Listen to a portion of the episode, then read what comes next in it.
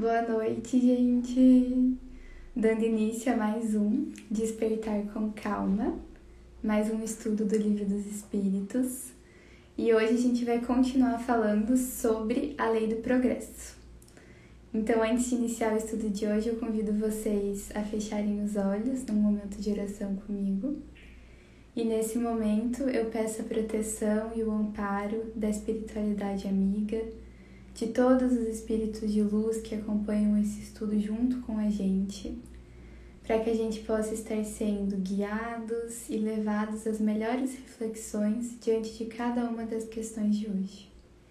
Eu peço para que eu possa estar aqui como um instrumento para levar a sua mensagem, Senhor. E peço para que a gente possa emanar a luz desse estudo para todos os seres que necessitem dela. Que assim seja.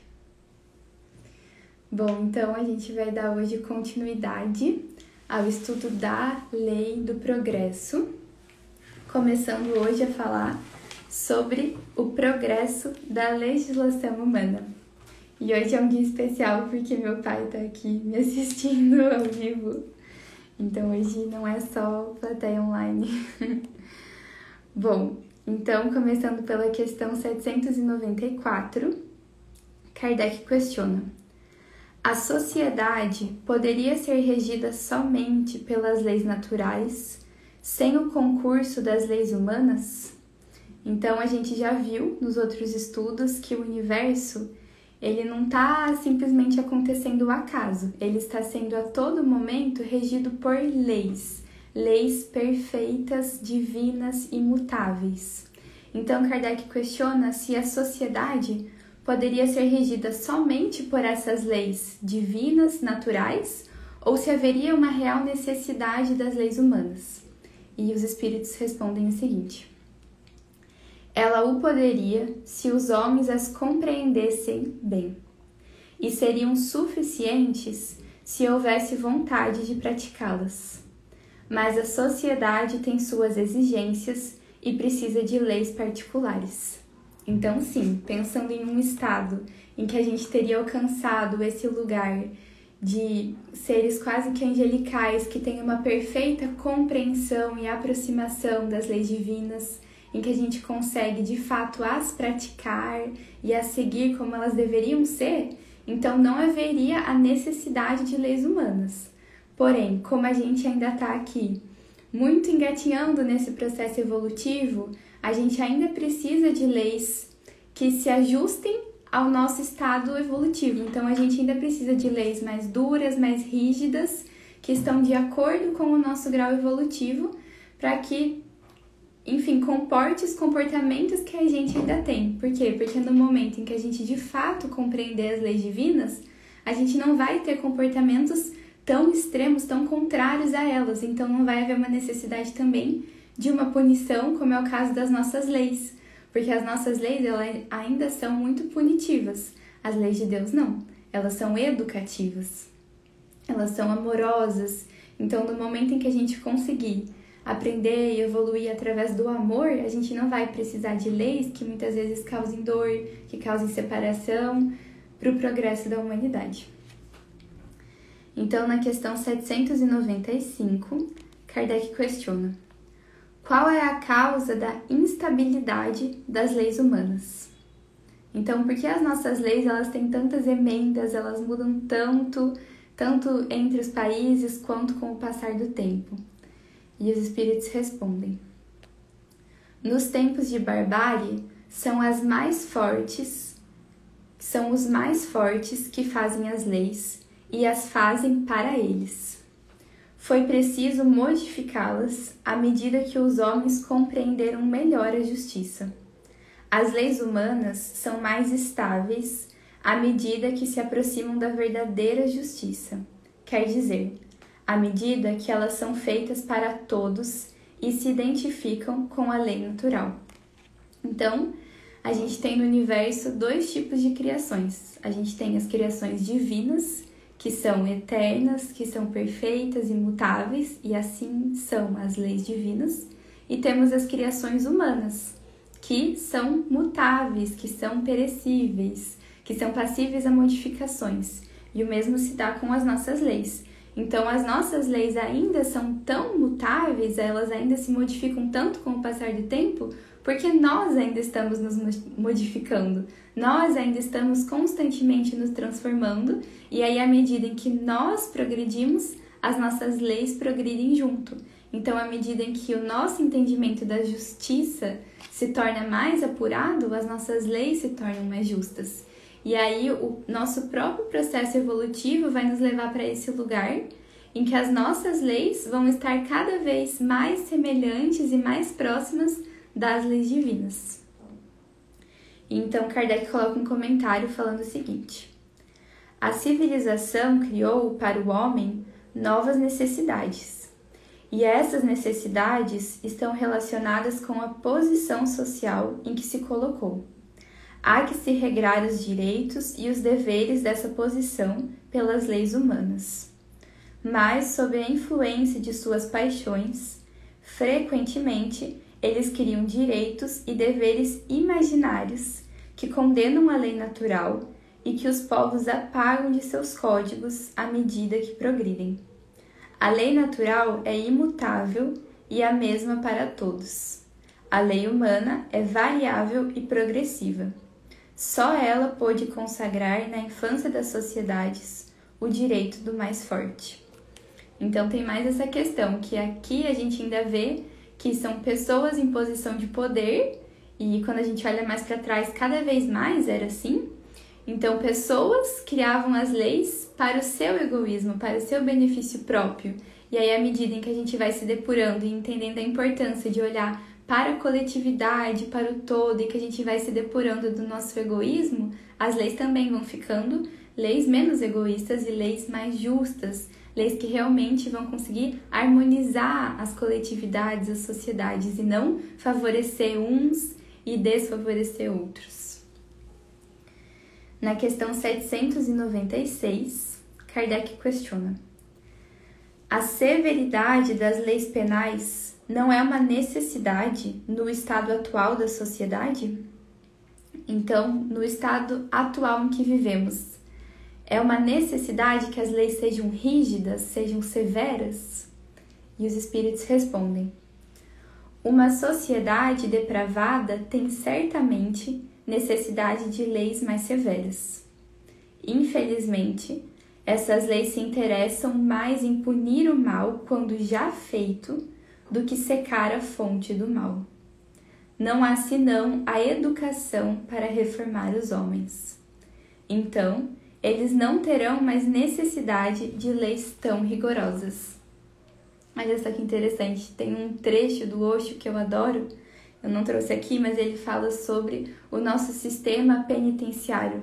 E aí ele fala sobre o quanto que justamente esses indivíduos que acabam indo para o sistema penitenciário seriam os indivíduos em que mais seriam necessitados de estudo, de educação, de instrução e não apenas de punição, não apenas de serem afastados da sociedade ou até como a gente já estudou juntos aqui no Livro dos Espíritos sobre a pena de morte, não apenas serem retirados da sociedade, mas sim serem recolocados com educação, com instrução, com amparo, com oração.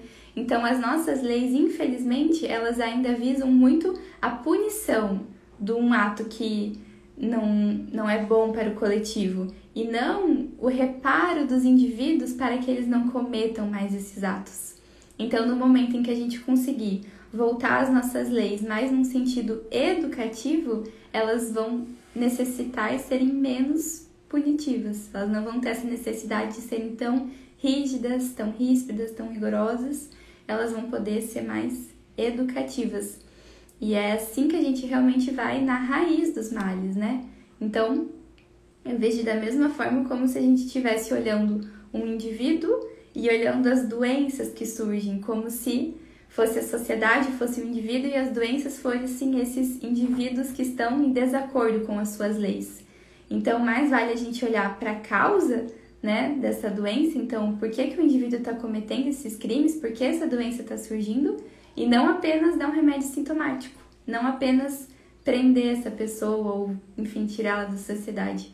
E é assim que a gente vai conseguir de fato fazer uma mudança no nosso ser e de fato fazer uma mudança na sociedade.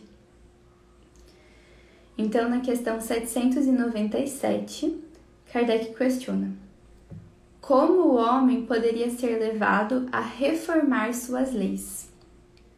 E os espíritos respondem: Isso vem naturalmente pela força das coisas e a influência das pessoas de bem que o conduzem no caminho do progresso.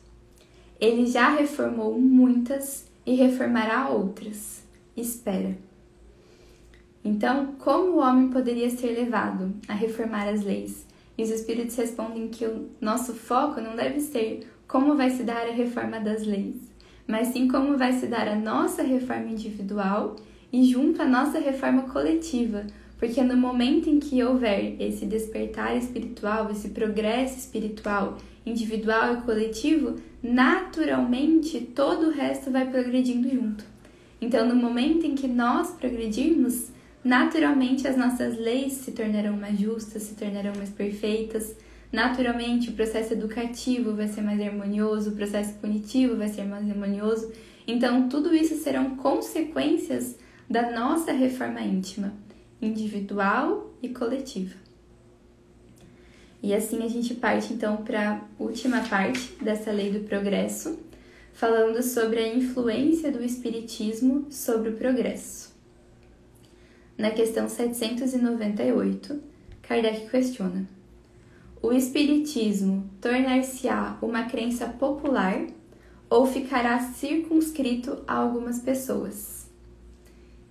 Então os espíritos respondem: certamente ele se tornará uma crença popular e marcará uma nova era na história da humanidade, porque está na natureza e é chegado o tempo em que deve tomar lugar entre os conhecimentos humanos. Entretanto, terá grandes lutas a sustentar, mais ainda contra o interesse que contra a convicção, porque não é preciso dissimular que a gente interessado em combatê-lo uns por amor próprio, outros por coisas inteiramente materiais. Mas os con... deu uma pausa, mas já voltou, né? Me avisem se deu tudo certo. Eu vou dar uma pausa aqui na resposta então para comentar o que a gente já leu até aqui e depois eu volto lendo. Então, na questão 798, Kardec questionou se o espiritismo se tornaria mais popular ou se ele ficaria circunscrito a algumas pessoas como progresso.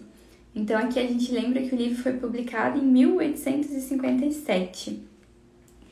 E os espíritos nos respondem que ele ficaria cada vez mais popular. E nesses 200 anos que passaram, a gente consegue ver que de fato o espiritismo tem se tornado cada vez mais popular e mais acessível.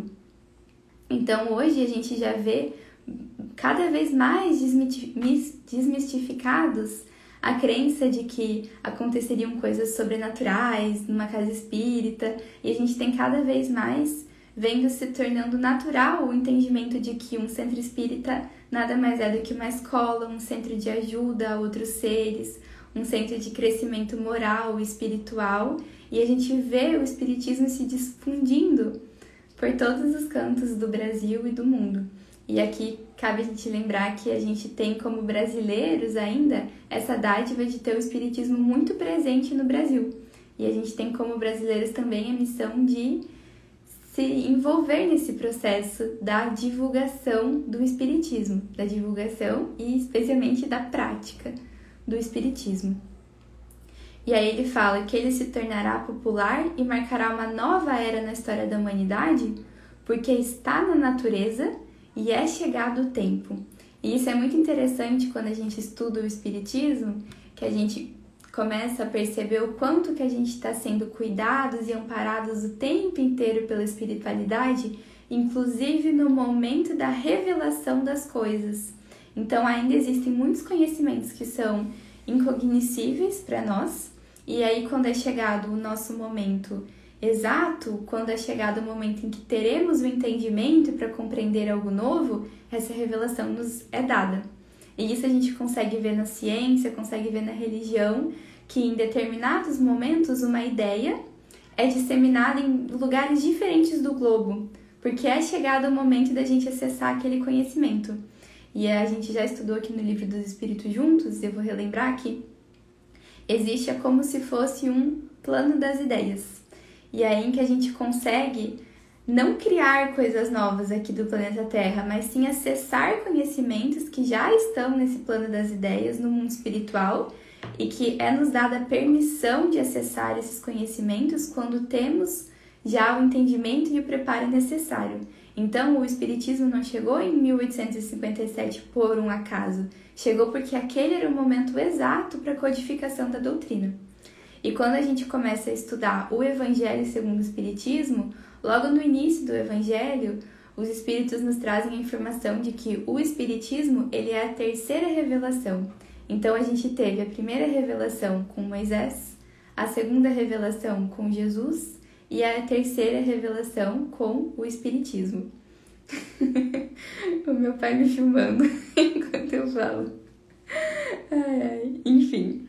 E assim, então, a gente dá continuidade a essa resposta da questão 798, em que os espíritos falam o seguinte: Entretanto, terá grandes lutas a sustentar, mais ainda contra o interesse que contra a convicção porque não é preciso dissimular que a gente é interessado em combatê-lo, uns por amor próprio, outros por causas inteiramente materiais. Mas os contraditores, achando-se mais e mais isolados, serão forçados a pensar como todo o mundo, sob pena de se tornarem ridículos. Então, o Espiritismo, sim, com o tempo, isso já está acontecendo, vai se tornar cada vez mais popular, terão contraditores, alguns por amor próprio, alguns por apego a outras crenças, alguns por até talvez o seu orgulho. Mas com o tempo, mesmo esses contraditores vão caindo porque é a revelação de mais uma verdade. Então, Kardec coloca um comentário falando o seguinte: As ideias não se transformam senão com o tempo, e jamais subitamente elas se enfraquecem de geração a geração e acabam por desaparecer pouco a pouco com aqueles que as professaram e que são substituídos por outros indivíduos, imbuídos de novos princípios, como ocorre com as ideias políticas. Vede o paganismo. Não há hoje, certamente, pessoas que professem as ideias religiosas dos tempos pagãos. Entretanto, Vários séculos depois do advento do cristianismo, elas deixaram traços que só a completa renovação das raças pôde apagar. Ocorrerá o mesmo com o Espiritismo. Ele fez muito progresso, mas haverá ainda, durante duas ou três gerações, um fermento de incredulidade que só o tempo dissipará.